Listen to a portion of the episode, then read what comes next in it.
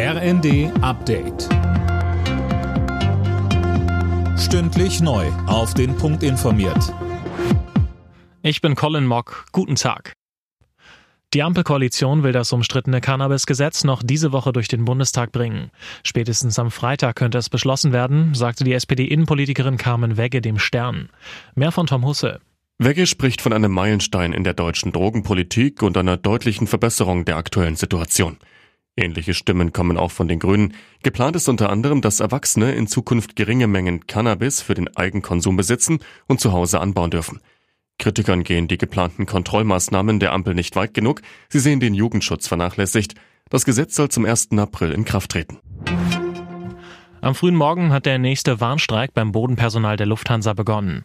Hunderte Flüge fallen heute aus oder haben Verspätungen. Die Airline schätzt, dass etwa 100.000 Passagiere betroffen sind und nur maximal ein Fünftel der geplanten Flüge überhaupt stattfinden kann. In London entscheidet sich heute voraussichtlich, wie es mit Whistleblower Julian Assange weitergeht. Der High Court entscheidet, ob der Wikileaks-Gründer ausgeliefert werden kann. Für das Team von Assange stehen grundlegende Fragen der Pressefreiheit auf dem Spiel.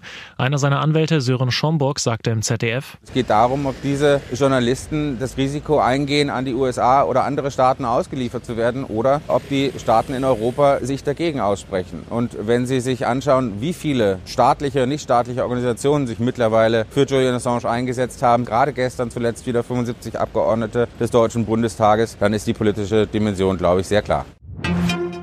Die Fußballwelt trauert um Andi Brehme. Der WM-Held von 1990 ist tot. Wie die Bild berichtet, starb Brehme an einem Herzstillstand.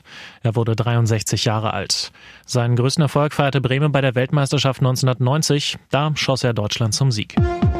Alle Nachrichten auf rnd.de